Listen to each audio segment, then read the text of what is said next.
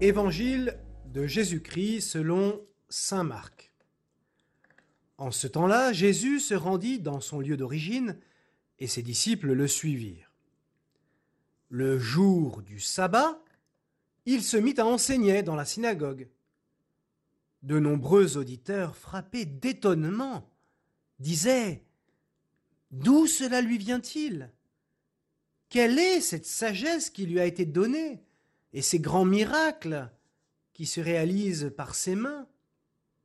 N'est-il pas le charpentier, le fils de Marie, et le frère de Jacques, de José, de Jude et de Simon? Ses sœurs ne sont-elles pas ici chez nous?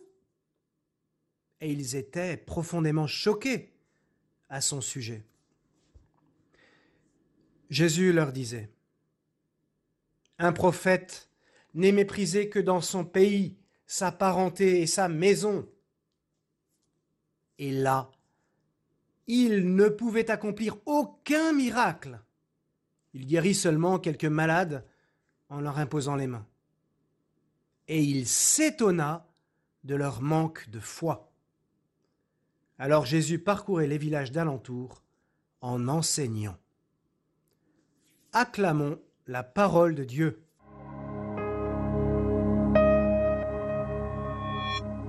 Quand on est curé de paroisse, on est quelquefois stupéfait de constater que certains paroissiens semblent se faire une idée de la vie des prêtres ou de la vie paroissiale qui est à mille lieues de la réalité.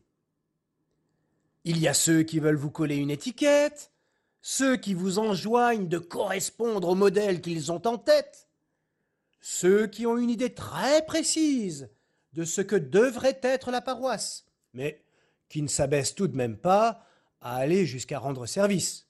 Il y a ceux, enfin bref, il semble que les choses n'ont pas beaucoup changé depuis l'époque de Jésus. Lui aussi, on veut absolument le faire rentrer dans une catégorie, parce qu'après tout, un charpentier, ça ne peut pas enseigner le chemin pour aller à Dieu. Ça ne peut pas faire des miracles et enseigner avec sagesse, c'est bien connu, hein Je trouve assez succulent de voir Jésus déjouer tous les pronostics et de le voir si peu correspondre à l'image que les gens se font de ce qu'il devrait être. Jésus, voyez-vous, a un côté profondément subversif. On retrouve cette subversion dans le style de vie que le Seigneur demande par exemple à ses prêtres. Tiens, prenons le célibat sacerdotal par exemple. Il ne laisse personne indifférent. Il se trouve quelquefois de bonnes âmes qui regardent les prêtres avec commisération en demandant tout haut Ah Quand enfin l'Église, cette marâtre, finira par abolir cette torture pour ces prêtres, le célibat. Ben vous voyez, c'est exactement comme dans l'Évangile, où certains sont incapables de comprendre que Jésus et sa mission dépassent infiniment ce qu'ils en comprennent.